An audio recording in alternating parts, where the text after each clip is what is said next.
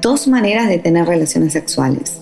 Disociados, es decir, el cuerpo, la mente y el alma por separados, o de manera total, en una integración y conexión de ser a ser. Y esa es la principal diferencia entre el sexo tántrico y la performance porno que los occidentales venimos repitiendo hace siglos.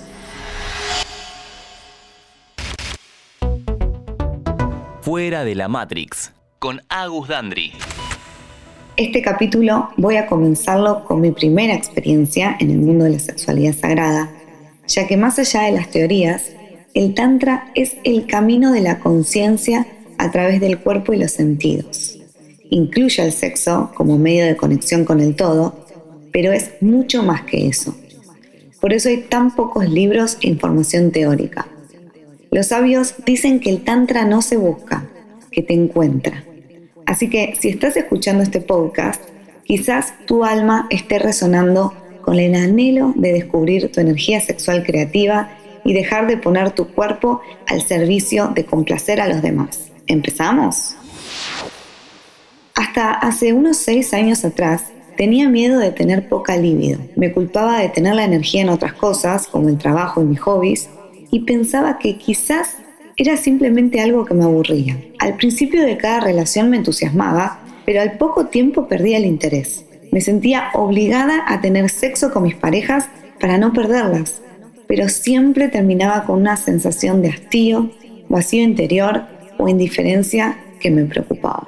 Sin embargo, yo siempre reconocí una intensa energía sexual en mi interior, pero no coincidía en lo que se activaba en mí cuando estaba con otro hasta que estuve preparada y atraje a mi vida a mi primer compañero y maestro tántrico. Vamos a llamarlo a partir de ahora mi amante Joey.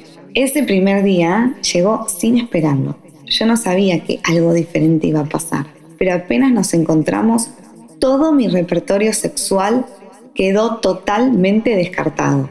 Fue la primera vez que quedé desnuda de alma y todo lo practicado o conocido hasta ese momento se fumó en un segundo. Esa vez me di cuenta que no había objetivo, no perseguiríamos el orgasmo, y mucho menos la eyaculación masculina, ya que él no solo controlaba la eyaculación con la respiración, sino que se retroalimentaba energéticamente de esa energía, quedándosela toda en su cuerpo.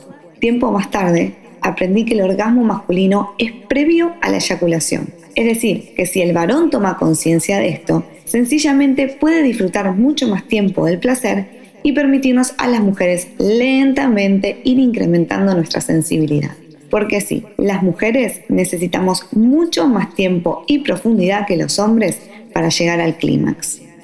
La sexualidad tántrica se trata de sentir, no de acabar, de conectar las pieles, amplificar los sentidos, olerse, besarse, mirarse, conectar las respiraciones. Y claro que también puede incluir penetración, pero entrar o recibir al cuerpo del otro requiere una presencia total y la conciencia lleva tiempo. Por eso el tantra suele ser más lento. En ese primer encuentro empecé a desaprender todas las técnicas y creencias que tenía sobre el sexo. Simplemente, como en una meditación, me entregué al momento presente y a conectar con la sutileza de la energía del otro. La conexión empieza por el primer chakra, que está en los genitales, pero asciende por la columna vertebral hasta abrir las puertas del corazón. Y ahí sucede la magia de la integración cuerpo y alma. Una vez que viví mi sexualidad de manera sincera y espiritual, no hubo vuelta atrás. Seguí investigando y me formé como facilitadora de meditaciones tántricas que hoy enseño a mis alumnos los quiero dejar con el mensaje más importante. Ya sos sagrado. Toda la información está en tu alma. Solo hay que ir quitándole las riendas de tu vida a la mente. Si te interesa este tema, puedes escribirme por Instagram, arroba que hay mucho más para hablar sobre Tantra. Nos escuchamos la próxima semana en más de Fuera de la Matrix. Este episodio fue una producción de Interés General Podcast. Desde el 2020, acompañándote todos los días. Cinco minutos. Para que conozcas algo nuevo